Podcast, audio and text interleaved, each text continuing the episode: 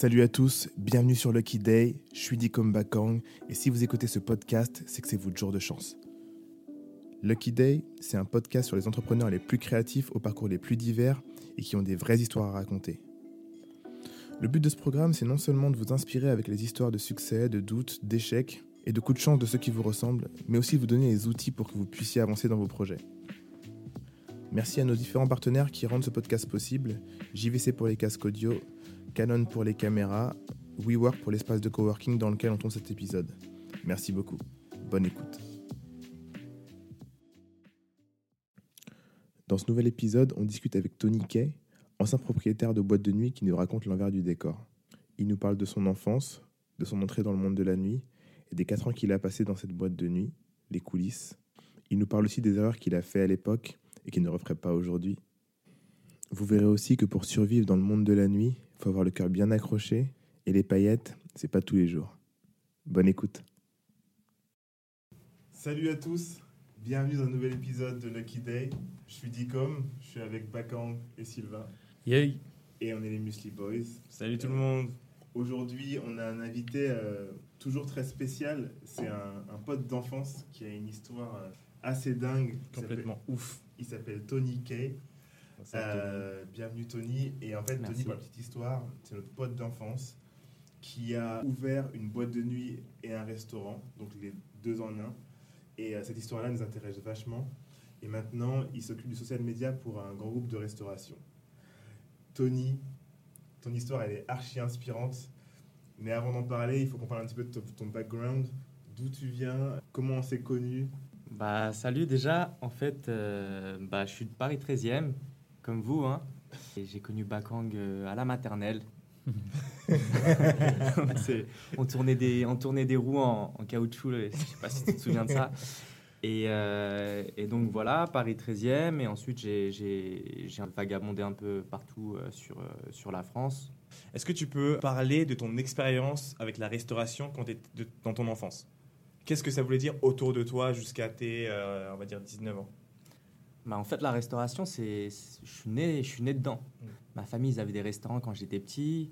Euh, mon oncle, il avait un restaurant sur Nantes à l'époque, et je, et je suis né sur Nantes, donc j'ai grandi dedans. J'ai baigné dedans. euh, limite, euh, le matin, je me réveillais avec un plateau, il y avait le dentifrice et, et la brosse à dents dessus. Euh, Même si j'ai fait un BTS derrière, pour moi, c'était logique en fait que je me retrouve un jour ou l'autre dans la restauration. Ça, C'était un peu mon premier amour. Après mon BTS, qu'est-ce que je me suis dit? Je me suis dit, ouais, gagner, euh, gagner 1005, avoir des tickets resto, pour moi, c'était pas intéressant. Mm. Donc je voulais être un peu mon propre patron. Mm.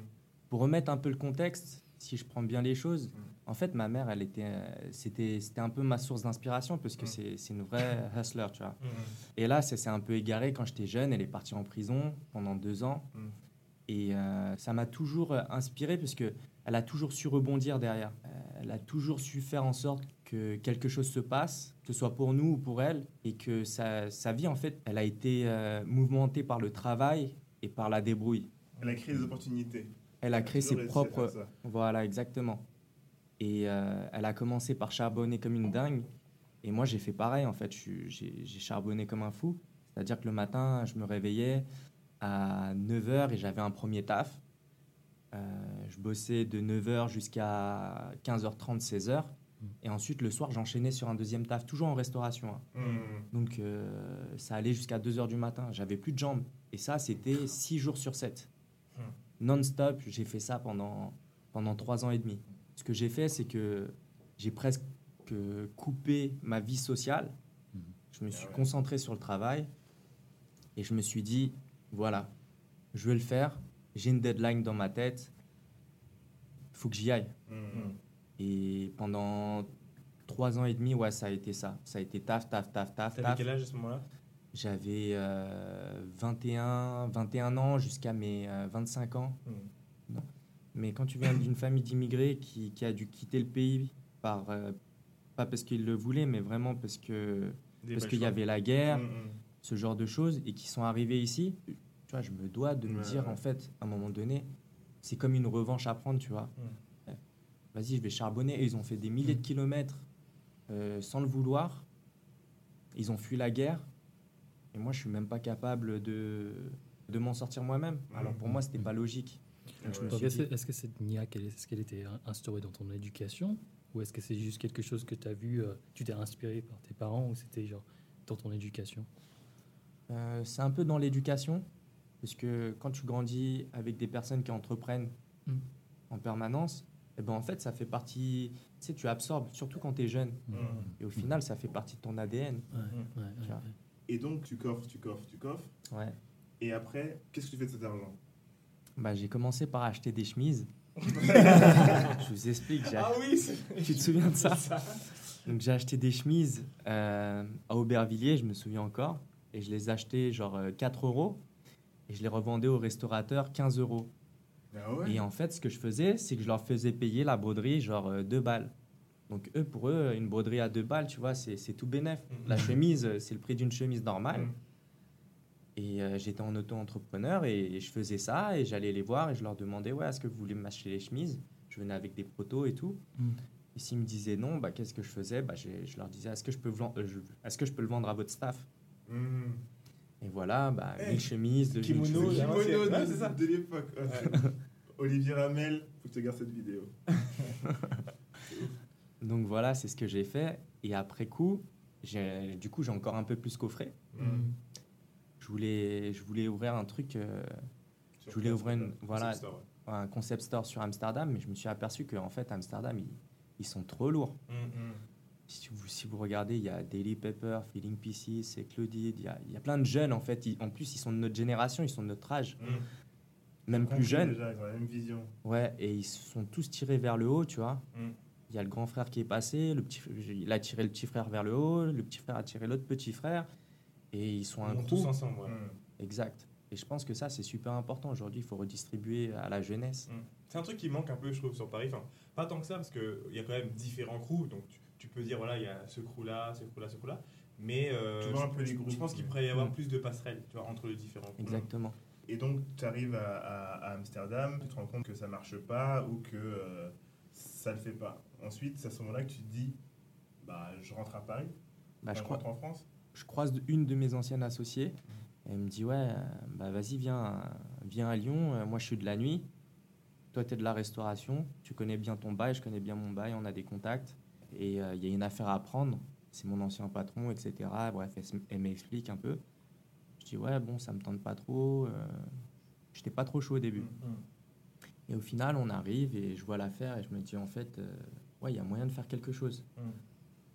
Et donc, je suis arrivé là-bas et euh, j'ai à peu près euh, 40 000 sur mon compte en banque. Ah ouais, 40K. ouais, C'est 4 ans de travail, ça.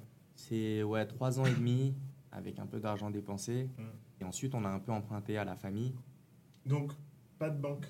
Avec 40 000 euros, tu tu peux aller voir la banque et leur dire, euh, voilà, je vais mettre dans un business ou c'est Bah, en fait, ce qui se passe, c'est que on fait un business plan, on tourne le business plan en restaurant. On parle pas trop de la nuit, puisque en fait, ce qui se passe, c'est que les banques, elles suivent pas pour les affaires de nuit. Mm. Soit tu as l'oseille, tu investis et puis basta.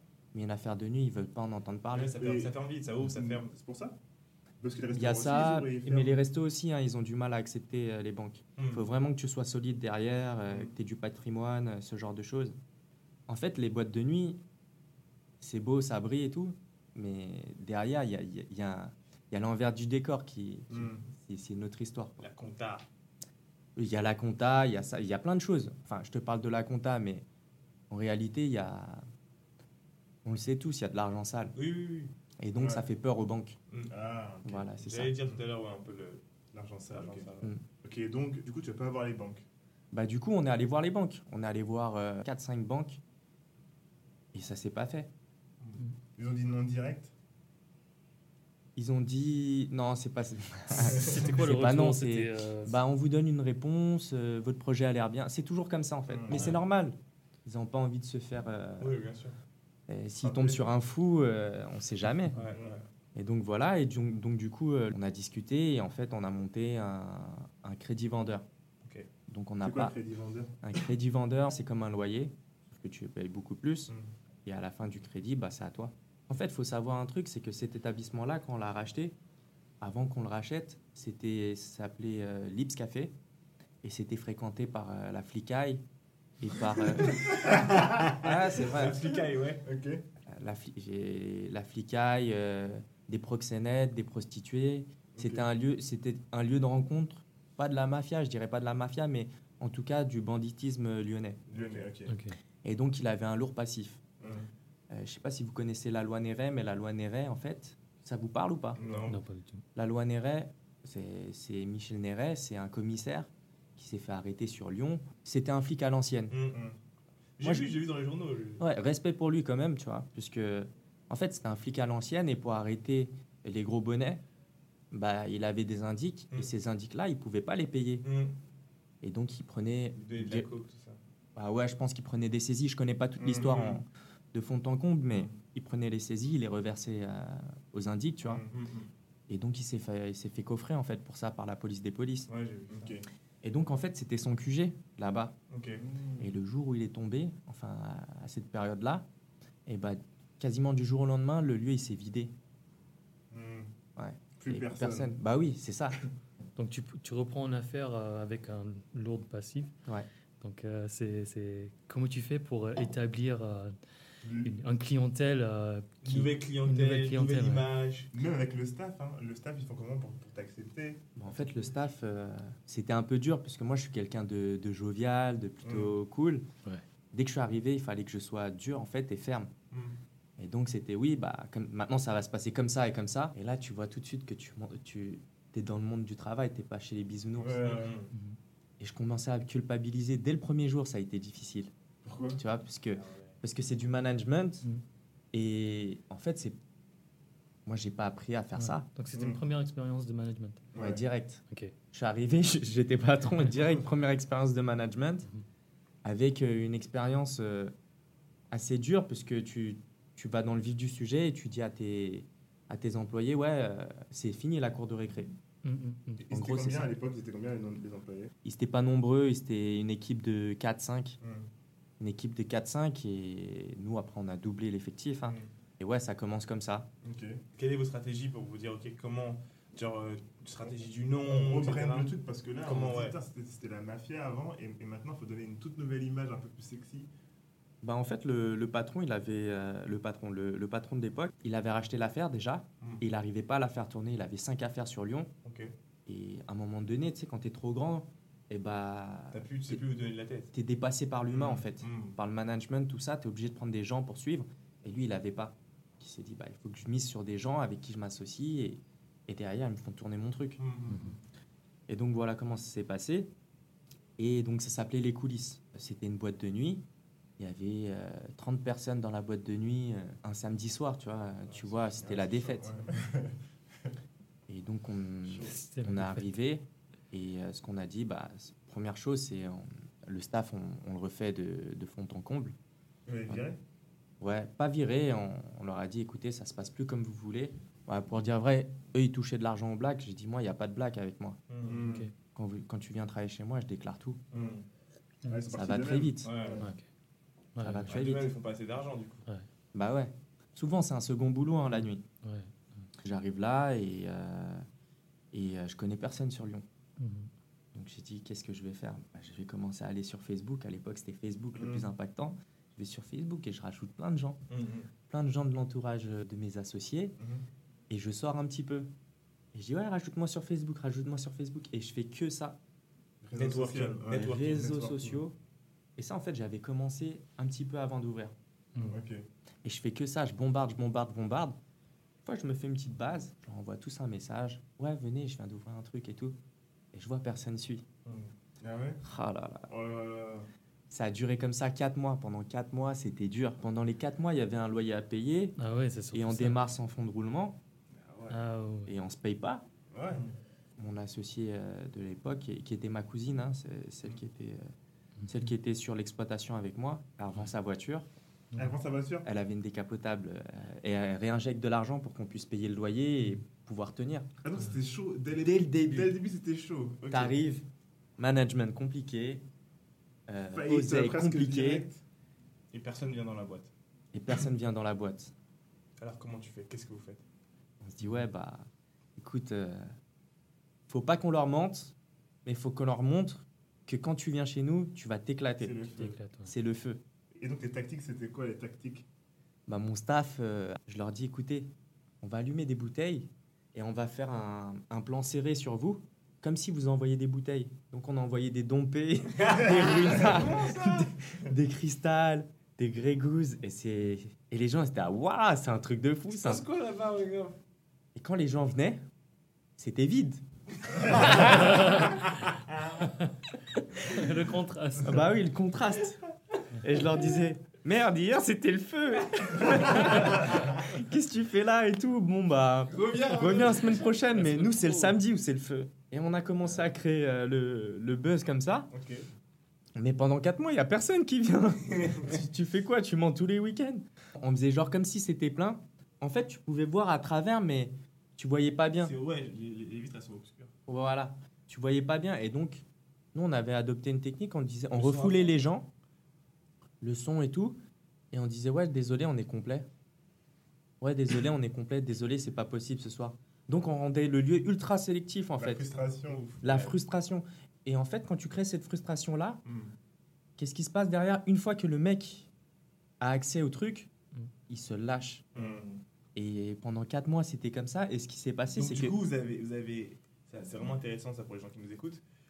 Vous avez utilisé la, la- la frustration à un extrême parce que du coup, vous êtes sacrifié finalement le peu de clients que vous pouvez avoir pour vous dire écoutez, ça c'est pas la bonne ça c'est vraiment tout petit. Ce qu'on Mhm. va faire, c'est qu'on va vraiment vraiment bloquer les portes, créer cette frustration pour pouvoir en bénéficier, bah du coup quatre mois plus tard. Ce qui est ouf. Bah, on s'est pas dit qu'on va qu'on allait en bénéficier 4 mois plus tard. Tu sais, quand tu es dans le vif du sujet, quand tu es en plein dedans, tu as la tête dans le guidon, tu, tu penses pas à ça. Hmm. Tu te dis, ouais, faut que je trouve une solution. Ça va peut-être mettre un mois, ça va peut-être mettre deux mois. Mais nous, ça a mis 4 mois. Hmm. C'est beaucoup, hein. Ouais, C'est quand même beaucoup, tu vois. Pendant 4 mois, je me réveillais, j'allais manger à, à mon, à mon- dans mon affaire, en fait. Tu sais, en fait, à la base, c'était un- une boîte de nuit, on l'a transformée en resto-club. Hmm, hmm. Et j'allais manger là-bas, tu vois, sur place. J'en- parlais à personne, tu vois. J'allais là-bas, j'ouvrais les frigos comme si c'était chez moi, en fait. Donc j'étais là-bas toute la journée. Et les jours où je travaillais pas, je retournais là-bas pour manger. Parce que Mm. j'avais pas d'oseille. Ouais, ouais, ouais. Vraiment. C'était la dèche. c'était la dèche, c'était abusé. Et Mais, ça montre bien en fait les sacrifices que tu dois faire justement pour, euh, pour, pour ta boîte, pour, pour, Mhm. pour ton rêve, pour ton bébé. ouais. Les gens ne se rendent pas compte qu'il y a des vrais sacrifices à faire des fois. T'es Ouais. arrivé avec 40 000 balles. Et T'avais plus rien plus rien. C'est normal. Même pas quatre mois plus tard. Dès, dès le lendemain, j'avais plus rien. Dès que tu signes, t'as plus rien. Ah, oui, c'est vrai. Ouais. Bah oui. Ah, oui, oui. Donc ça va vite en fait. Et attends, mais à ce moment-là, tu, tu, tu vivais, tu payais un loyer? Moi, je payais un loyer. Je payais un loyer et on se débrouillait avec ma cousine. On allait chercher de l'oseille à droite à gauche, tu vois. Ouais, ouais, ouais. On se Eh, débrouillait. là, Franchement, eh, c'était la... hustle move. Là. Ouais, voilà. Elle m'a appris un truc, c'est que quand tu es devant les gens, tu leur dis jamais que ça va pas. Toujours, ouais, ça va, ça se passe super bien et tout. Même si c'était dans le dur. Puisque dans les affaires, c'est comme ça en fait. Si tu montres que t'es pas bon ou que ton club il est vide et que tu es en, t'es en galère, Ah, C'est clair, faut pas leur dire. hein. et ben en fait, tu fais pas rêver. Hmm. Et donc, on, La boîte de nuit, c'est c'est que ça en plus. que la ça. boîte de nuit, c'est que ça. Au bout de 4 mois, qu'est-ce que je fais? Enfin, qu'est-ce qui se passe? C'est qu'il y a un mec qui arrive qui s'appelle Max Lavorel. Et c'est une famille euh, qui pèse un peu sur Lyon. Hmm. Maintenant, ils ont racheté des boîtes de nuit, des trucs comme ça. Ils sont, ils sont mis dans. Avant, ils étaient dans le médical. Et là, maintenant, ils se mettent. euh, ils sont dans la nuit, ils ont plein d'établissements. Et en fait, ce qui s'est passé, c'est qu'il il est venu, il voulait fêter son anniversaire. 30 ans et tout. Bah, le mec, euh, son daron vient et il dit Bon, bah vas-y, je pose l'oseille. Il nous privatise le truc. Et là, il nous dit Ouais, en fait, mes, mes invités viennent. Et chez nous, et c'est open bar. Ils boivent ce qu'ils veulent. Il mange aussi? Ils mangent. Euh, on va prévoir assez. Le mec avait prévu trop. Et la tease. Mais mec, c'était un truc de fou. C'était un truc de fou. Et bref, il nous, rem- il nous remplit un caddie de ruinard blanc de blanc, deux caddies de Grey Goose. La folie, en fait. Hmm. Nous, on remplissait les caddies tu sais, de supermarché. On, on en avait, normal, normal. on les avait, on les avait volés. et euh, on les remplissait pour après les jeter, tu vois, dans, dans la benne euh, à verre. Et en fait, Écologie, écologie, les amis. ouais, exactement. Et en fait, qu'est-ce qu'on fait talk. On prend nos téléphones et je dis à tout le monde, prenez des photos. Je dis à mon staff, prenez Ce des soir, photos. le feu ce soir. Ce soir, c'est vraiment le feu. C'est c'est la première fois qu'on avait autant de monde. Et c'est la première fois qu'on faisait autant de chiffres. Hmm. C'était quoi la clientèle ce soir-là? Ce soir-là, c'est- bah, c'était. euh, Le top du top, le crust bah, c'est- crust. voilà, c'était euh, c'était une clientèle euh, élitiste quand même Ouais. de, de Lyon. C'est- la- c'est région c'est lyonnaise. ça aussi qui a fait venir d'autres gens, tu penses? Et ben en fait, on a buzzé avec ça et on le taguait dessus. On disait ouais, Max Lavorel, merci, etc. Et en fait, ça a créé le buzz comme ça.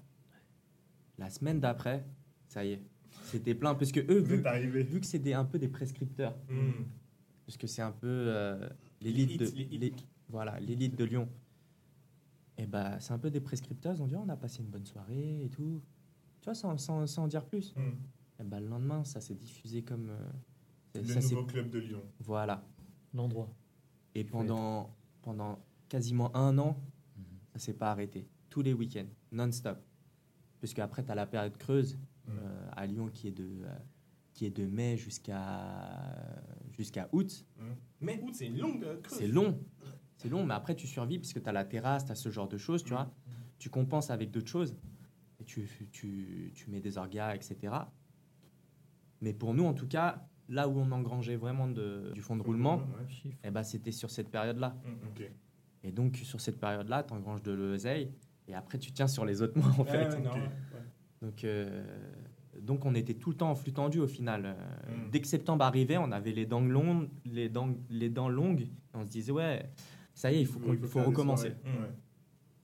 Et tout le temps, c'était, ouais, putain, ça se passe bien, putain, les coulisses, c'est trop bien et tout, Ouais, etc. Et donc, j'ai décidé de prendre un, un photographe et d'immortaliser les moments, en fait, à chaque fois. Hmm. Mais je voulais pas faire comme les autres clubs. Les autres clubs, qu'est-ce qu'ils faisaient? Ils prenaient un photographe et ils mettaient des gens figés euh, qui s'arrêtaient, qui tapaient la pause. Ouais, ouais. Moi, Ah, j'ai dit à mon photo- Voilà, et je disais à mon photographe, tu les prends dans le vif Hmm. pendant qu'ils s'amusent. Sinon, ça n'a pas, ça a pas d'intérêt, en fait. Et on a commencé à créer euh, du vivant, en fait, Hmm. dans, dans notre Comme établissement. Coca-Cola. Comme Comme Coca-Cola. Ouais, voilà. Ouais, toujours sur. Voilà, c'est ça. Et c'est super important. Faut pas, faut pas donner... euh, faut pas faire des images figées. Ça sert à rien, en fait. On voulait créer une communauté, déjà. Que les gens viennent sur notre page Facebook, parce qu'à l'époque, comme je vous ai dit, c'était Facebook, et qui viennent et qui est, qui est du passage sur notre page, qu'il se passe quelque chose, que les, jeunes, les gens viennent communiquer. Mm. Parce qu'on savait qu'en fait, grâce aux réseaux sociaux, on pouvait euh, donner une expérience au client. Hmm. Donc en fait, c'est comment euh, bah, vous avez tout de suite l'idée de, de faire en sorte que l'expérience continue. Genre après la soirée, ça continue à être les coulisses quoi. Voilà, après la soirée. client, ouais. Exact. Après la soirée, je disais ouais, à mon photographe, si tu peux pas me les faire dimanche, fais-les-moi dimanche soir. Si tu Mm. peux pas me le faire dimanche soir, fais-les-moi lundi. Mm. Parce qu'il faut que, possible. ouais. Hmm. faut que lundi, quand tu arrives au boulot, c'est la première chose que tu parles à tes collègues. Ouais, c'était le feu. Regarde la photo. T'as vu les bouteilles. Tu faisais de la vidéo ou pas On faisait de la vidéo aussi. de temps en temps. On prenait des, des prestataires pour faire de la vidéo. Mais voilà, important, l'important c'était que lundi on, en- on en reparle. Du coup, euh, ça commence à fonctionner. La première année, euh, tu commences, enfin, je pense qu'elle t'explique déjà le système du coup, mais c'est mort, ne t'inquiète pas, ça se gère comme ça. Comment vous faites pour gérer le. Ah non, non, non. Ah, c'est pas genre euh, t'inquiète pas, mais c'est mort. Ça, n'est- ça nous est tombé dessus. Ah putain. Hmm. On s'est dit avec les terrasses, nous on va tenir. Enfin, on va tenir. On, a, on tenait. hein. On fait de la bouffe, en fait, Non, on à manger. Voilà. On s'est dit avec la terrasse, on en fait, pour vous expliquer un peu, c'est un concept où on faisait resto club. Ouais. Donc on était ouvert pour les bureaux. On était à, à la Cité internationale, un endroit où il y a beaucoup de bureaux. Donc le midi, on était ouvert. Le soir, on ouvrait aussi. Et le week-end, vendredi, samedi, tu pouvais manger jusqu'à 4 heures du matin. Hmm. Ah ouais, On était bien. les seuls à faire ça en fait. Donc tu fais la fête, tu manges ou tu bois juste un verre. Peu importe, tu vois, mais il se passe quelque chose. Hmm. Et, euh, et en fait, du coup, on avait plein de restaurateurs qui venaient et tout. C'était, c'était important pour nous. Pour le B2B, ouais, grave. Ouais. Et du coup, euh, justement, comment vous avez géré la partie resto? Bah déjà, c'est deux mondes différents. Faut que tu saches. Euh, la restauration, si tu veux faire un service assez soutenu, c'est-à-dire un service de qualité, tu es obligé de prendre un peu de distance avec tes, avec, euh, tes clients. Hmm. Mais la nuit, tu es obligé d'être super proche de tes clients et limite de faire la fête avec eux, sans vraiment le faire, parce qu'au final, tu- les sers, tu vois. Mhm. Quand ils mangent, Quand ils mangent, quand ils mangent ou quand, quand ils font la Ouais, fête, la fête, quand, quand ils prennent des bouteilles, tu vois. Et c'était un peu compliqué. Des fois, euh, j'avais pas de j'avais pas de cuisinier, donc je me retrouvais en cuisine et tout le monde était là. Mais il est où Tony? Il est en cuisine. Ah, mais ouais, mais moi, je veux boire un verre avec Tony. J'en ai vu un qui a bu un verre avec Tony, Ah ouais. avec le patron, tu vois. Mm. Personnage public. Non, même pas, tu vois. c'est- Au final, euh, tu étais dans ton établissement et tu sors de ton, de ton établissement, t'es personne après. hein. Et euh, ça, parfois, tu l'oublies. Donc, quand tu vas quelque part, tu t'attends à, à voir le, tapa- le tapis rouge presque. Mm. Mais c'est pas toujours comme ça. Trop fou la montrer. Mais c'est parce que c'est la nuit. C'est, je sais pas. En fait, tout est di- tout est décuplé. Il y a, il y a- tout est amplifié en fait. Mm. C'est, c'est dingue. Mm. Tu- Et comment tu fais pour, euh, pour, euh, pour pas tomber dedans pour, euh, Bah déjà, tu- je travaillais en famille. Ma mère était en cuisine. Ma mère, elle a besoin de se reposer aussi, tu vois. Mm. Donc je passais en cuisine. Je faisais des sushis, je faisais avec, ou sinon c'était mon associé. Et on tournait chacun notre tour, on tournait en cuisine. Et ensuite ma mère est partie, elle est partie sur un autre projet. Et euh, tu te retrouves avec du personnel. Mm. Mais eux, ils ont 35 ou 39 heures, tu vois. Et à Après- pile, pile, il faut bouger. Ouais, ouais, après, y a Ah plus ouais. personne, ouais. Et après, toi, tu reprends derrière. Mhm. Tu refais tout le taf. Donc il faut que tout soit fini en temps et en heure. Voilà. Mhm. Quand c'est la semaine, ça va, mais quand c'est le week-end, t'es en cuisine, mais tu penses à ta caisse, Ouais. qu'il faut que tu sois à la caisse. Tu vois, un peu le travail un peu asiatique à l'ancienne, tu vois. Ouais, ouais, ouais. Toujours, euh, toujours le daron à la caisse, tu maîtrises. et donc, en fait, tu, tu te retrouves en cuisine. Et heureusement, on savait cuisiner. Mes sœurs sont venues et nous ont, elles nous ont aidé à perfectionner notre, euh, La Notre- prod. voilà, la production. Et après, on a eu un mec, un intervenant externe, un prestataire, qui nous a en fait aidé à, hum, à gagner du temps sur tous Mm. tes gestes, tout Mm. ton process. C'était un mec de Sushi Shop qui est venu chez nous, et nous a, euh, de Planète Sushi, et nous a dit voilà, Mm. vous faites des produits certes un peu différents, mais ils sont de qualité, mais vous devez travailler de cette manière-là. Et c'est et c'est dur quand t'es patron, qu'il y a quelqu'un qui te dit ouais, faut faire comme ci, comme ça. Mais au final, on l'a pris, tu vois, comme. En fait, c'était un cauchemar en cuisine presque. Mais Ah ouais dans, dans le bon sens du terme, puisque, en fait, nous, on avait des produits de qualité, on faisait attention à l'hygiène, etc. Mais parfois, le client, il attendait trop longtemps. Ouais, Mm. C'était pas Mm. optimisé. Exactement. Donc, moi j'aimais beaucoup. Hein. J'ai Trop, mangé. Bah ouais, trop artisanal, genre on fait les choses bien, machin, alors que Donc le mec il peut faire la même chose plus rapidement. Mm. Exactement. Et t'apprends, en fait, à travailler. euh, pas comme un robot, mais. euh, Comme un chronométré. Voilà, Ouais. chronométrer ton temps. Ouais. Tu, tu sais qu'un un plateau euh, de sushi de 50 pièces, ça va te prendre euh, 15 minutes. Ouais. Si tu vois que tu prends plus de 15 minutes, pose-toi la question pourquoi Mm. et rectifie tout de suite derrière. Mhm. En fait, c'est un peu ça aussi la restauration, c'est que t'es- c'est assez pragmatique, tu vois, tu es dedans. Tu en apprends direct. Ouais, ouais. euh, Tu apprends direct et que tu, il faut que tu rectifies tout de suite. Ouais, Mm. ouais. Ah. Donc du coup, ça t'a, du coup, euh, t'as trouvé un, un système un peu plus mieux optimisé. Exactement. T'as, t'as fait quoi avec ce temps-là, du coup? Euh, Le temps que t'as, bah, après, bah après euh, tu, Tu mets ailleurs, tu retransmets, le- en fait, tu retransmets le savoir à ceux qui viennent. Mhm. Souvent, c'est des commis. Ouais. Et tu commences par leur apprendre. Et au final, c'est un truc qui prend du temps et c'est en permanence la formation Mhm. avec ton personnel. C'est tout le temps. Tu peux pas relâcher, tu peux pas te dire ouais. Ah, tu peux pas dire, bon, c'est bon, il maîtrise. Bah non, parce qu'en fait, il va avoir un coup de, mou, coup de mou, il va te refaire coup sa même erreur. Tu vas dire, putain. Ouais, voilà, c'est pas son affaire. hein. Mm. Lui, il est là, il est Mm. employé. Ouais, Et des fois, je l'oubliais. Mm. Tu vois, quand tu lui dis ouais, regarde-moi, je suis là du matin au soir. Et Toi, je fais ci et je boîte. fais ça. Toi, c'est ta Ouais. Boîte. Il me répondait pas, tu vois.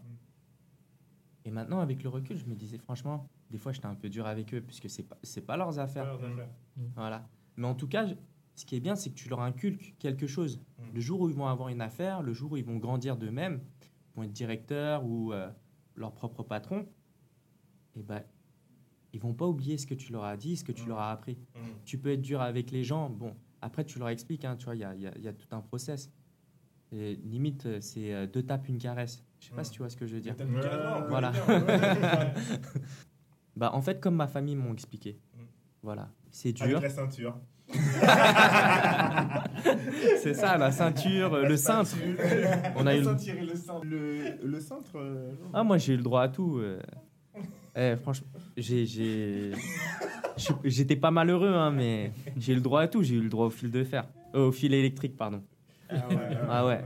Parce que comme, comme elle me frappait avec les, avec les plumeaux, là, et grave bah, je levais, et comme je faisais de la boxe taille quand j'étais petit, je levais le tibia et je disais pas mal, pas mal, pas mal. Elle a dit ah ouais, pas mal. Elle a sorti le fil électrique, schlac Et là, ça revient direct sur, sur l'arrière de la cuisse, ça fait mal. Enfin et, bref. et comment comment t'as géré du coup euh, comment tu as géré en fait le, le- le- la période de stress? Parce que je reviens un peu en arrière. Euh, tu viens d'arriver dans une nouvelle ville, tu connais personne. Mhm. Et en plus de ça, la boîte finalement ramène. Donc comment psychologiquement, mentalement, tu, tu- tu gères ça? Parce que dans, les, dans, dans la restauration, je pense qu'il y a un vrai truc avec le- le- la santé mentale Mhm. qui peut être très vite instable. Pour, c'est pour- il y a beaucoup, beaucoup de gens qui ont, qui qui ont pètent des des affaires, câbles. qui pètent des câbles, qui se suicident, etc. Donc comment toi, tu as géré ça? Et combien de temps ça t'a pris? Et comment tu gères même jusqu'à euh, il n'y a pas très longtemps tu vois? Ouais. Bah, en fait, déjà, j'avais une associée qui avait toujours le sourire. Moi, au contraire, j'avais pas tout le temps le sourire. Quand j'avais un coup de mou, ça se voyait. Je suis quelqu'un de très, épre- très expressif. Et ça a mis du temps, en fait, avant que ça vienne. Et même avec mon staff, il le voyait. Donc, du coup, des fois, j'étais un peu tendu. Et un jour, mon staff m'a appelé, m'a dit Ouais, on fait une réunion, on voudrait te parler et tout. Ok, d'accord. Le staff t'a Ah Ouais. Intervention. t'a- Ouais, ouais. t'a- t'a appelé. Quoi, Ouais, ouais. Parce qu'en fait, encore la restauration, ça va. T'es t'es patron, tu peux prendre du recul et te dire Ouais, Mm. vas-y, je reste derrière. On me voit pas, c'est pas trop grave, tu vois. Ouais. Mais la nuit, ils veulent être avec le, le responsable, ils veulent être avec le, le patron, tu vois, sur Faut que tu place. sois présent pour être avec ton équipe. En Faut fait. que tu sois présent, faut que tu aies le smile, faut que tu, tu fasses semblant de faire la fête avec C'est un eux. peu le show, quoi, que tu dois faire. Ouais. Et moi, c'était pas ça en fait. Je connaissais pas ça. Donc euh, quand ça allait pas, je me mettais en retrait, je me barrais. Et mon associé, elle me tirait tout le temps. Non, non, non, tu restes devant et tout. Assume avec les autres. Assume. Ouais, et tu vois, t'as pas le smile, tu vois, t'es pas bien, t'es dans le dur et les gens posent des questions. Ah. Mais en fait, c'est ça le taf de la nuit. Euh, bah, ça a mis du temps quand ils m'ont fait la réunion. C'est dur, hein. Ton staff t'appelle, ils te disent pas que c'est. Ils disent, ouais, on veut parler euh, des programmations et tout. Je dis, ah putain, trop bien, ils veulent m'aider et tout. Franchement, c'est cool. Mm. Parce que moi, j'avais cette partie-là, un peu. J'avais la partie DA où je programmais en fait les DJ. Mhm. Les DJ et les soirées. Le petit guet-apens, quoi. Et j'arrive, commence à me parler. En fait, Tony, on fait une réunion. J'avais mon DJ, je, le surkiffais. Ils me disent, ouais, Tony, en fait, euh, voilà, faut qu'on te parle. Et ils me déballent tout, chacun à leur tour. Et, et je fonds en larmes. Première fois que je pleure euh, devant, mon, devant mon personnel. Et je fonds en larmes et je leur dis, écoutez, euh, franchement, je vous fais confiance. Faites tourner le truc sans moi. Il y en a un qui s'appelle C'est-à-dire sans toi? Bah, je viens, je mets plus les pieds et il y a mon associé qui est là et ça, ça tourne. Vous n'avez pas besoin de moi en fait. En fait, moi, j'avais appris ça déjà, c'est que je suis pas indispensable. Mm. Si je suis pas là, ça tourne quand même, parce qu'il y a mon associé qui est là, parce que les gens ils Tu veulent voir. reposais sur elle alors, énormément. Non, euh, parce que j'étais tout le temps sur place. Je travaillais, je travaillais plus qu'elle quand même. Parce qu'elle elle, elle, elle avait un, un autre business à côté. Mm. Elle était là juste le soir. Mhm. Moi, le matin et le soir, j'étais là à 100% à bloc, tu vois. Et euh, ils me disent non, non, euh, nous, on t'aime bien. On sait que tu es une bonne personne, euh, mais c'est vrai que parfois, tu es un peu dur. Mais là, voilà ce, ce qu'on veut. Fais-nous confiance. Je dis, bah, je vous fais confiance, je, je viens plus. Ils m'ont dit non, non, mais on veut que tu sois là. On a besoin de toi. Les gens, ils veulent boire des verres avec toi. Ils veulent, euh, ils veulent passer du temps avec toi. Tu te rends pas compte, en fait. Et en faisant ça, tu vas te tirer une balle dans le pied. Nous, derrière, on rattrape tout le temps. Franchement, j'avais, j'avais, j'ai eu plusieurs staffs, tu vois, plusieurs roulements.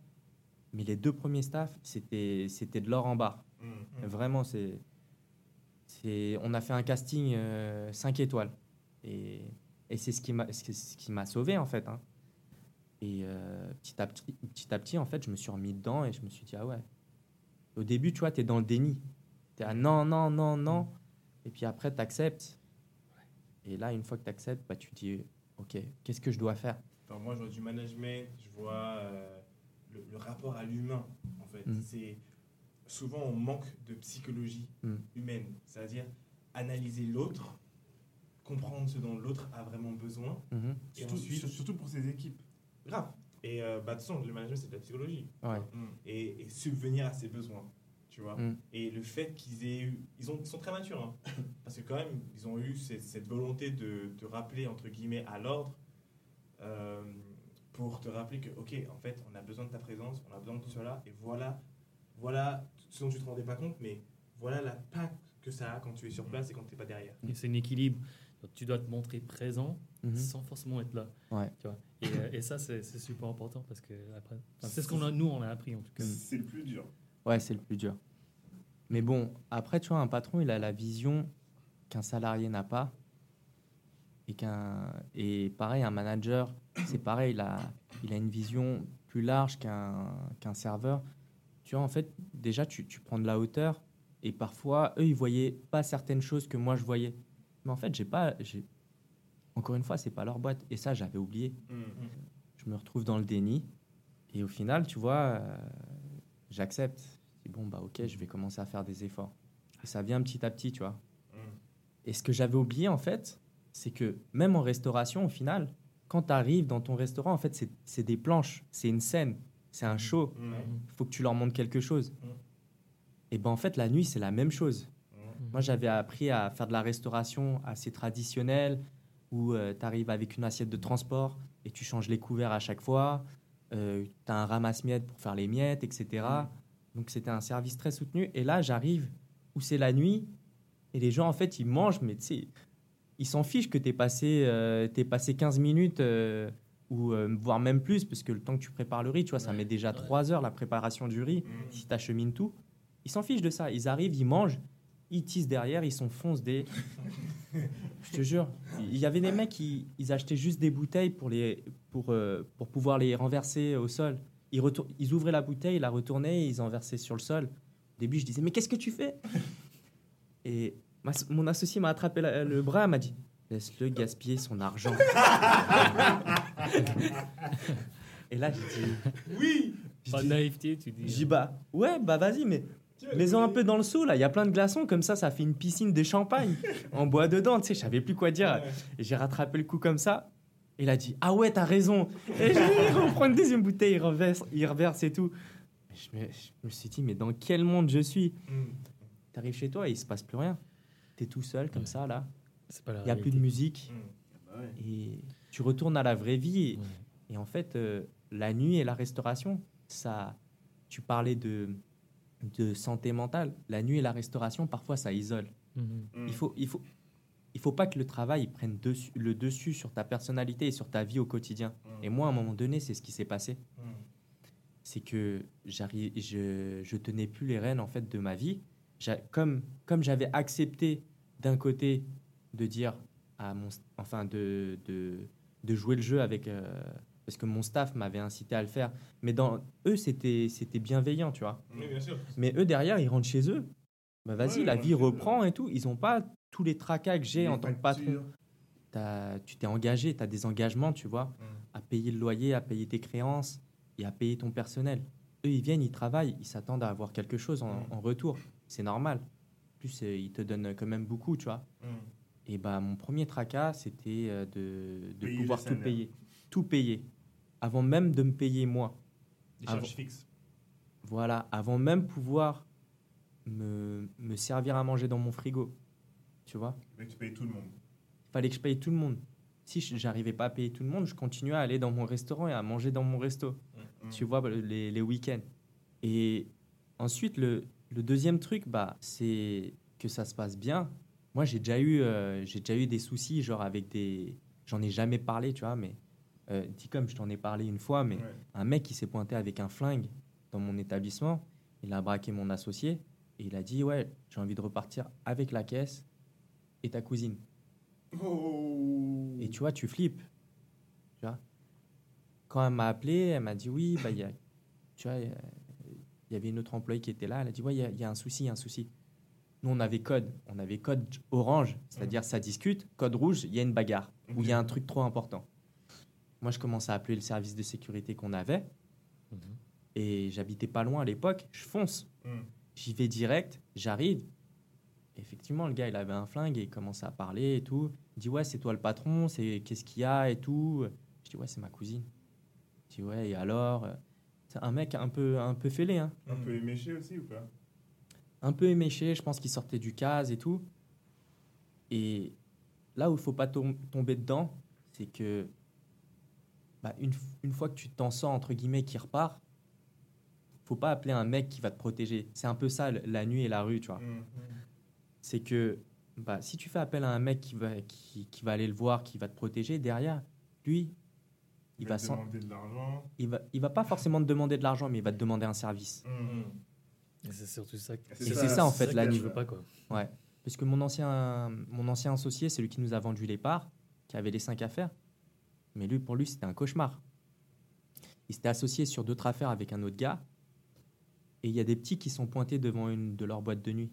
Et en fait, les petits de quartier, ils sont venus et tout. Et ça s'est mal passé. Donc eux, ils ont fait quoi? Ils ont appelé les grands du quartier. Ils ont dit, ouais, arrêtez et tout. C'était une boîte un peu ghetto, euh, le Red Room à Lyon. Ça, Voilà. ça drop the name. Ouais, Red Room, c'est un- c'est une boîte où, euh, bah, je sais pas, vous avez entendu l'histoire avec, euh, Avec Booba? avec Booba, là, où il s'est fait, où il s'est fait annuler son, son showcase. Son concert, ok. Voilà.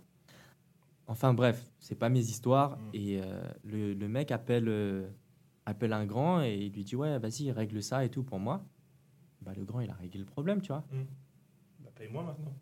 Bah ouais, paye-moi ou euh, arrange-moi sur un truc, ou Mm. je sais pas, tu vois. Et voilà comment Ça, ça peut vite comment- comme- ça commence comme ça commence comme ça. Et ensuite, le mec, il s'est fait courser dans toutes ses affaires pendant, pendant plus d'un an, tu vois. Je crois que ça a duré deux piges pour lui. Ça a duré deux piges. Fais Ils sont, rentrer un truc comme ça. bah, les mecs, ils, ils ont fait un drive-by devant la boîte de nuit. T'imagines? Ils sont venus, ils ont tiré au fusil à pompe. Ah ouais? Ouais. Mais c'est pourquoi? C'est pour, pour des répercussions? C'était quoi? Pour euh, des soucis, je, je sais pas, un petit rappel. Je, je connais pas trop, je connais pas trop toute l'histoire, mais ouais. tu vois, mon ancienne associée qui, qui était ma cousine, elle s'est fait tirer dessus. Ouais, elle a pas reçu de balle, hein, mais elle est- y a quelqu'un qui l'a qui l'a poussé, tu vois, et personne n'a reçu de balle. Mais pour te dire comment comment la nuit, en fait, l'envers du décor, c'est pas du tout ce que tu crois. Ça brille et tout, mais quand le rideau tombe, toi, tu te retrouves seul, ta vie, elle est ce qu'elle est, et derrière, tu as sûrement d'autres soucis. Moi, je voyais des mecs qui venaient, encore un autre truc, mais assez différent, en parlant de mental health. Il y avait un mec qui venait, il venait quasiment tous les week-ends et il payait avec sa carte, sa carte bleue. Et sur sa carte bleue, quand il la mettait, il y avait écrit crédit ou comptant. Tu pouvais choisir un crédit ou comptant. Mm. Et moi, je n'osais pas appuyer pour lui comptant, tu vois. Je me disais, bon, bah, je lui passe. C'est normal, tu vois, c'est à lui de, pa- euh, de- de taper ce qu'il veut. Et je le voyais tout le temps appuyer sur crédit. C'est-à-dire que tous les week-ends, il prenait sa bouteille à crédit. Sa bouteille à 250 balles, 300 balles, il l'a payé à crédit. Et en fait, toi, tu te poses plein de questions, tu vois. Tu te dis, ouais, Qu'est-ce que je fais? qu'est-ce que je fais là? Qu'est-ce que je fais là Mais moi, j'ai besoin de rentrer l'argent puisque ton, ton, premier, ton premier goal, C'est de faire de l'oseille, pouvoir payer tout le monde. Mm. Et ton deuxième souci, eh ben, c'est de régler tous les autres petits soucis, tu vois, De ton business. de ton propre business. Ah. Des fois, ça peut être des trucs tout bêtes, hein, ton frigo il tombe en panne, mais dès le matin, tu te réveilles, tu sais que tu vas avoir un souci. Mm. Mais tu te réveilles avec la banane puisque tu as envie de le régler. Mhm. Toi, tu es, là, tu es, le terminateur des problèmes, tu vois. Tu es là pour régler les problèmes. Et après, avoir une bonne clientèle, ce genre de choses, c'est Ça- important. Et, et- et du coup, pour avoir une bonne clientèle, là, tu parlais des, du mec qui est venu euh, dans la boîte de nuit avec son, son Son flingue. flingue. Il est venu en semaine, on n'avait pas de videur. Ok. J'explique. En semaine, c'était restaurant classique et le mec, il s'attendait peut-être à avoir du monde, à avoir du, du bif dans les caisses ou j'en sais rien. Et, il est... et ta clientèle, en fait, donc vendredi, samedi, il savait qu'il y avait un videur. Ok. Donc, il venait euh, pimper de la tête aux pieds, les filles, franchement, c'était c'était le top. Et les mecs arrivaient, et même les filles, parfois, il fallait, fallait, un peu, fallait un peu rembarrer, tu vois, puisque des fois, on appelle ça des femmes pirates, tu vois, elles arrivent, elles sont toutes belles, mais dès qu'elles boivent. euh, Ah, euh, elles se bagarrent pas, mais elles parlent comme des bonhommes, tu vois, c'est Ouais. des vrais pirates, quoi. En fait, on voulait de- des gens de Un tous les horizons, mais la crème de la crème. Et comme c'était un lieu où on pouvait remplir euh, 200 personnes, on prenait la crème de la crème Mm. de chaque communauté. On prenait pas forcément ceux qui allaient le plus dépenser chez nous, parce que ça m'est déjà arrivé qu'il y a un mec, un gros bonnet qui vienne et qui me laisse une liasse dans la main de, je sais pas, je crois il y avait 9000 euros, un truc comme ça, et m'a dit tiens prends, tu mets ce que tu veux, tu me laisses rentrer. J'ai refusé, Mm. j'ai laissé ma paume ouverte, Mhm. j'ai dit non non non, je préfère pas prendre. Et là, quand tu rentres dans ta boîte et que c'était pendant, en plus c'était pendant la période des 4 mois où c'était dur, Ah ouais. tu re-rentres dans ta boîte et tu te dis quoi? Tu te dis putain, qu'est-ce que j'ai fait? J'ai besoin de cet argent-là pour, pour payer mon staff. Mm. Tu l'aurais fait toi cet argent-là? Tu Euh, bah non, tu me dis si. Enfin, s'il le donne comme ça bizarrement, il va te fortoper ta boîte, le gars. Bah ouais. pas ce qui va se passer. Ah, 9000 euros hein, dans la forme de. Bizarre. Ouais, mais ça se trouve qu'il va faire du dégât de, de, de 20 000 euros. Et là, tu, tu, te refais, tu te refais le film. Qu'est-ce que tu aurais fait avec l'argent tu Ouais, me rendre ou j'aurais pas mis ça. Ouais, tu, tu te dis, ouais, putain, j'aurais réinvesti sur euh, de la déco. Ou euh, bah, déjà, tu aurais, payé les, les factures, tu vois. Je sais pas, ça, ça m'est resté. Tu vois, encore aujourd'hui, j'en parle.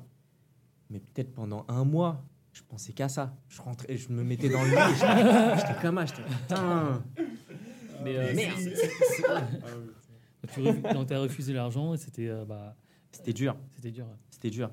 Et c'était une personne euh, quoi enfin, tu, tu sentais qu'il y avait des c'était un gars. Non, en fait, il, il était venu en semaine et son pote, il avait fait un truc chelou, tu vois. Mhm. Genre, il était rentré dans la réserve, il a essayé de voler des bouteilles. Moi, derrière, je suis sorti avec euh, taser, euh, batte télescopique. Je lui ai dit, vas-y, tu remets les bouteilles. Il a remis toutes les bouteilles. Mhm. Et en fait, quand tu as, un Lascar qui rentre chez toi, dans ton établissement, le plus dur, c'est de le refaire sortir.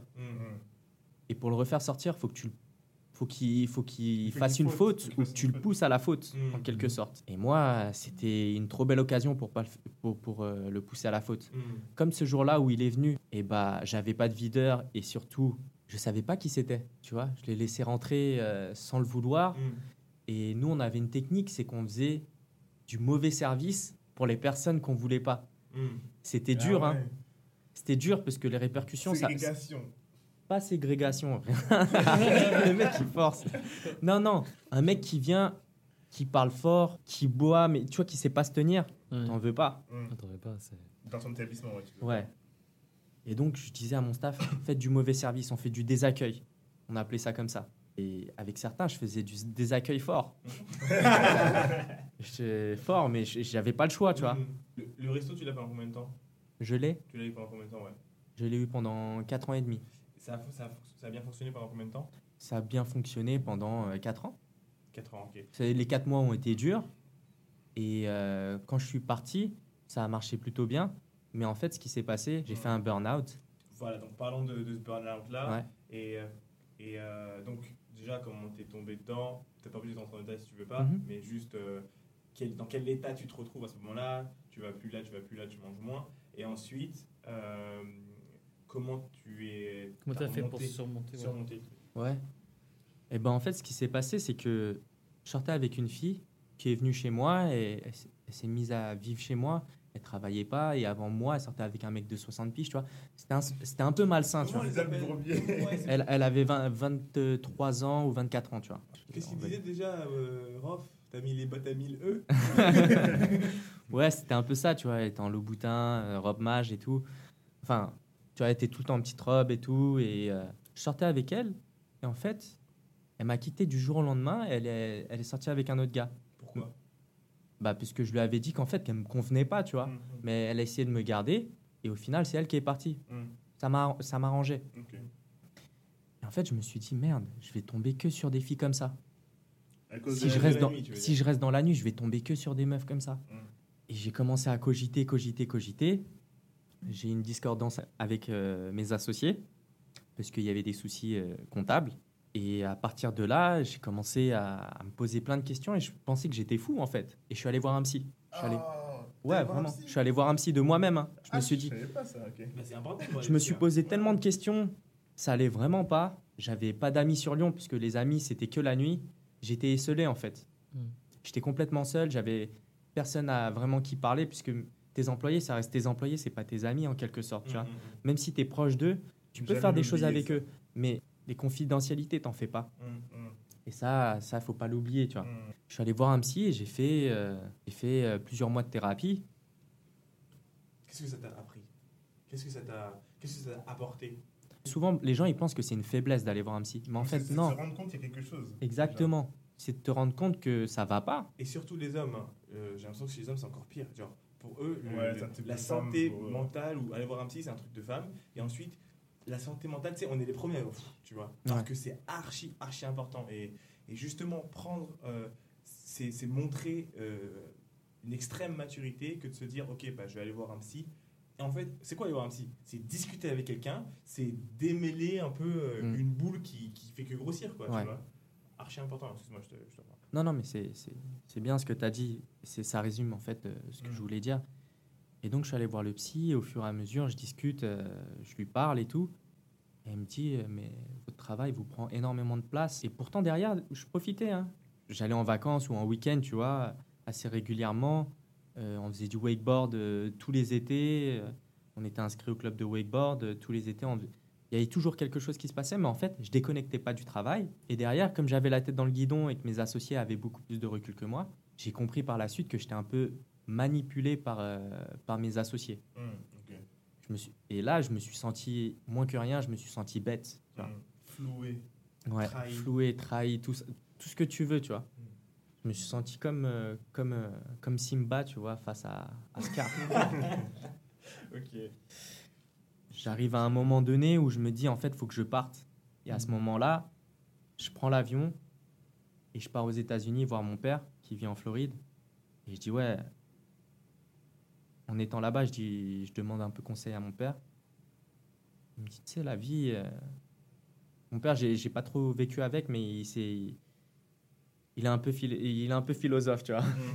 Il aime bien faire euh, des petites phrases comme ça. Et il me dit, tu sais, tu, tu vas tomber une fois, deux fois, trois fois. Mais à chaque fois, t'inquiète pas, tu vas te relever. Tu vas pas mourir à cause de ça. Et surtout, très important, quand tu as pris le goût à l'entrepreneuriat, un jour ou l'autre, tu vas y revenir. Hum. Donc il m'a dit, t'inquiète pas, si ça marche pas sur là, là, ça marchera sur autre chose. Tant que tu continues, tant que tu es persévérant et que tu continues à, à aimer ce que tu fais, oublie pas de mettre un peu, euh, un peu d'amour dans ce que tu fais et tu verras que ça se passera bien. Mm. Je suis rentré en France, je suis rentré en France et puis là, j'ai pris un avocat, chose que je n'avais pas faite. Lors de la signature, on avait l'avocat de notre, notre vendeur, en fait, Mm. notre associé. Nous, on n'avait pas pris d'avocat. Donc, euh, eux, ils ont Ouais, fait les papiers ouais. comme ils voulaient, tu vois, à leur avantage. Première erreur. Donc, prenez toujours. En fait, quand vous payez quelqu'un, n'oubliez pas que c'est c'est de la tranquillité. Un avocat, euh, un psy, ça te coûte un billet. Mais quand tu travailles la nuit, qu'est-ce que tu fais? Tu crames ton oseille parce que tu as envie de vivre ce que le mec vit chez toi. Tu as envie de le vivre dehors et tout. Et du coup, je me suis retrouvé avec rien dans les poches, vraiment. hein. Et franchement, j'ai pas honte de le dire parce que derrière, j'ai accumulé une expérience très enrichissante et très dense d'un coup. Et donc, du coup, j'ai c'était bien plus, import- bien plus important que de l'argent, en fait. Et ça, je m'en suis rendu compte après, au fur et à mesure. Bref, je prends un avocat. Moi, le plus important, c'est que je fasse plus partie de la société. Hum. Et donc voilà, et après coup, bah, j'ai mis sept mois à, à m'en remettre en fait. Pendant sept mois, c'est simple, je- ma sœur m'a passé une, une, une chambre euh, d'un de ses appartes et je me suis mis là-bas. Et pendant sept mois, je regardais le plafond et je me disais, mais qu'est-ce que je fais? Qui, qui je suis? Je, je suis plus rien, je suis plus personne. C'est des- chaud, hein Ouais, c'est chaud. Et en fait, euh, je me disais ça quasiment tous les soirs. Et pendant cette période-là, pendant les sept mois, tous les matins, j'allais voir des enfants euh, qui ont une déficience neurologique. Je les accompagnais à, à leur euh, IME ou à leur euh, EMP. C'est des écoles euh, médicalisées, en fait, Mhm. pour les enfants qui ont des troubles genre, genre tr- trisomie ou, ou schizophrénie, ce genre de choses, tu vois. Vraiment tout ce qui est lié à, à ces maladies. Et tous les matins, je les accompagnais. Tu avais les parents de familles aisées, tu avais Hum. les familles pauvres. Et déjà, tu vois déjà un contraste. Mais tu vois qu'ils partagent tous une chose. sorte euh, de souci, entre point guillemets. Tu vois. Ils ont tous un point en commun. Et après, tu passes du temps avec les enfants. Et là, tu t'aperçois en fait que toi, tes soucis à toi, c'est du pipi de chat. Tu vois, c'est rien. Ouais. C'est nul. Ils vivent ça au quotidien. Ils vivent ça au quotidien, ils vont le vivre pendant toute leur vie en fait. Et ça m'a mis sept mois avant de relativiser et de me dire ok, il faut que je passe à autre chose. Mm, mm. Je peux, premièrement, je peux pas rester dans cette situation puisque après tu te remets, tu remets toutes les choses en place. Tu dis ah ouais, il faut pas oublier que ma famille, ils ont fait des milliers de kilomètres pour venir en France, Ouais. ils ont perdu tout ce qu'ils avaient. Et là, on est en train de reconstruire. Et je peux, je peux pas, je peux pas manquer à ça. Je suis, je suis, je suis l'un des piliers de ma famille Hum, hum. tu vois? Pour eux, c'est important de. Ils ont, ils ont su ce que j'ai vécu toute mon enfance, de pas avoir mes parents autour de moi. Tu vois, ils m'ont toujours pris comme exemple. Ils ont toujours dit à mes, à mes cousins ou à ma petite sœur Regarde ton grand frère, regarde ton cousin. Ouais, t'es l'exemple. Je suis l'exemple, tu vois. Mm. Je suis le plus grand des garçons. Chez les Asiatiques, c'est un peu important. Et ils m'ont dit Ouais, regarde son parcours. Moi, je suis un role model. Tu vois, il faut Mm. que je reste comme ça. Et il faut que je leur montre encore que je suis là. Hum. Et petit à petit, bah voilà, C'est venu comme ça. Voilà, je me suis reconstruit en sept mois. Tu vois, j'avais l'impression d'être végétal, là, tu vois, quand il, quand il est dans, dans, dans, son, dans sa cabine avec, euh, avec le masque. avec le masque. go- Mais j'étais en mode végéta, vraiment, tu vois. Pas Goku. Goku, Goku c'était avant, tu vois. Tout le monde va jeter maintenant. Ouais. Euh, qu'est-ce que du coup qu'est-ce que tu fais maintenant? C'est-à-dire que une fois que tu as tu as repris du poil de la bête, euh, tu t'es dit ok je vais me lancer dans autre chose, je vais Mhm. faire autre chose. Euh, qu'est-ce que tu fais? Et ben en fait, euh, je me suis dit, qu'est-ce que je sais faire? On va te dire, ouais, t'es patron. Ok, bah, tu peux devenir directeur d'un restaurant ou d'une boîte de nuit. Je me suis dit, mais non, mais pour l'instant, j'ai besoin. Ouais. Je, je suis incapable de reprendre, du- de reprendre quelque chose, je suis encore trop fragile. Mhm. Et je me suis dit, qu'est-ce que j'aime faire d'abord? Je me suis dit, bon, j'aime bien mixer. J'ai appris à mixer avec, euh, avec l'un de mes DJ résidents. J'aime bien mixer. Vraiment, j'adore ça. La musique, en fait, c'est un exutoire pour Mhm. beaucoup de gens et pour moi aussi. Je me suis dit, bah, vas-y, je vais, je vais aller démarcher des établissements et tant pis, hein, tu retournes à zéro et tu vas euh, comme si comme si comme si tu n'avais jamais vécu euh, ce que tu as vécu en fait. Mais Tu pars- vois, et c'est important zéro, puisque les- justement. Ouais, tu repars pas à zéro, mais T'as ton expérience. tu as ton expérience, tu vois, tu as ce que tu as dans la tête. Voilà, T'as l'impression de commencer à zéro. exactement. Ouais. Et au final, je suis allé démarcher des gens pour aller mixer. Et derrière, je savais faire plein d'autres choses. Mhm. Mais c'est juste que je me suis laissé le temps, en fait. Grâce à ma famille, tu vois, je me suis laissé le temps. Ils m'ont laissé. Ils ont vu l'état de santé mentale dans laquelle j'étais. Ils m'ont dit. Ils n'étaient pas là à me dire Ah, mon pauvre, c'est pas bien. Tu vois, ils n'étaient pas là à me, en me disant tout le temps Ah, c'est dur. toi, Ah, ouais. Voilà, ils n'étaient pas désolés pour moi. Et ça, c'est fort. C'est fort de la part de mes sœurs. Elles étaient là. T'as besoin de quoi pour aller mieux?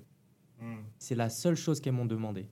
T'as besoin de quoi J'ai besoin d'un toit, j'ai besoin- j'ai besoin de pouvoir manger, j'ai besoin de pouvoir euh, m'habiller et j'ai besoin d'être seul, de me recentrer sur moi-même. Mhm. Et Ils t'ont laissé ça, elles t'ont donné ça. elles m'ont offert le meilleur en fait. Mhm. Elles m'ont pas dit tiens, bah vas-y, tu veux être euh, responsable dans mon restaurant, euh, tu euh, tiens, je vais te présenter quelqu'un, tiens, non, elles m'ont laissé Prends le temps. Ouais, c'est ce, qui a le- ce qui coûte le plus cher, c'est le temps. Mm. Et, et l'expérience, au final, ça vaut beaucoup plus que de l'argent. Mm. L'argent, tu peux l'avoir en un clic maintenant. Aujourd'hui, tu peux faire un virement avec un clic. L'expérience, ça prend le temps que ça doit prendre. Mm. Et ça, c'est le, c'est c'est- c'est- c'est le plus dur en plus à acquérir, tu vois. Puisque as, même toi, le temps que tu absorbes et tout. Mhm. Je suis allé voir, euh, il y, a, il y a un pote à moi qui m'a dit, ouais, euh, tiens, je devrais faire comment et tout pour, euh, pour communiquer, etc. Euh, mon pote s'appelle Ludo, il est directeur de- du Café La Jatte euh, à Neuilly. Et je lui dis, bah, tu devrais faire comme ci, comme ça. Et je vois, il me posait tout le temps des questions. Mhm. Il dit, bah, tu sais quoi? Je vais arrêter de donner des conseils gratuitement, je vais te faire payer. et euh, il m'a dit, écoute, si tu penses vraiment que ton truc, il est de qualité, t'en es capable, eh ben vas-y, on fait un test. Et ça a commencé comme ça. La confiance. Voilà, il m'a donné, il m'a, il m'a, il avait le pied euh, sur la porte, tu vois, un peu Mhm. entrouverte. Il m'a dit, bah vas-y, passe, passe. T'es, t'es mon pote, ça fait, on, ça fait 11 ans qu'on se connaît, Je te fais confiance. Mais me fais pas une dinguerie, quoi. Ah. Voilà. Et j'ai mis, euh, j'ai mis tous les efforts que j'ai pu mettre dedans, tu vois. Mhm. En lui créant du, du contenant, euh, Du du, du contenu euh, média, tu vois, de qualité, en faisant venir une Instagrammeuse, etc. Je lui ai dit, voilà, je suis capable. Je faisais ça dans mon établissement. Je suis capable de te fournir ce genre de, de prestations. Laisse-moi la, laisse-moi la chance et tout. Et il l'a fait. Et au final, euh, son boss, qui, qui est aujourd'hui euh, mon patron, hein, s'appelle Monsieur Bûcher, qui a une- aussi une histoire, une, superbe histoire aussi. Et bah, il m'a dit, euh, écoute, j'ai besoin de quelqu'un, mais en interne. Mhm. Et ça a duré comme ça pendant presque un an. Et il m'a démarché pendant un an. Et moi, pendant ce temps-là, moi, moi, je travaillais mes petits clients. Et au final, euh, au bout d'un an, on a convenu de, Bosser ensemble. de bosser ensemble. Mais pour moi, c'était difficile de me dire, OK, je vais retravailler pour quelqu'un. Mhm. Encore une fois, tu prends un coup sur la tête, tu vois. Tu te dis, putain, je suis capable de quelque chose. Et en fait, le mec, il va m'exploiter.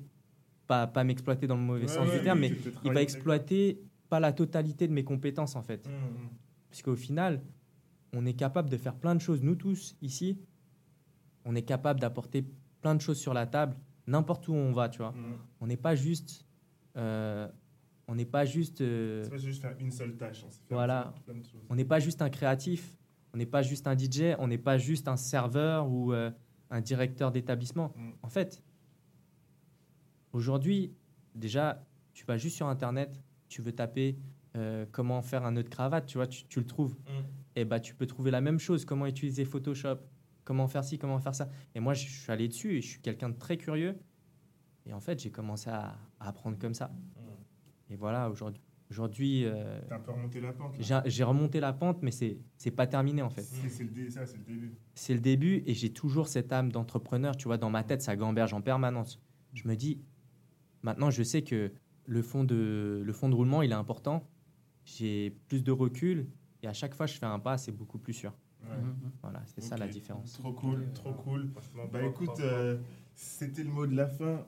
Archi intéressant. J'espère que ça a plu à tous ceux qui nous écoutent et qui nous regardent. Merci d'avoir partagé. Hein. vraiment, vraiment Merci d'avoir partagé cette expérience. Quand on Et, aura euh, des idées de business, on te dira. Ouais, ouais, ouais.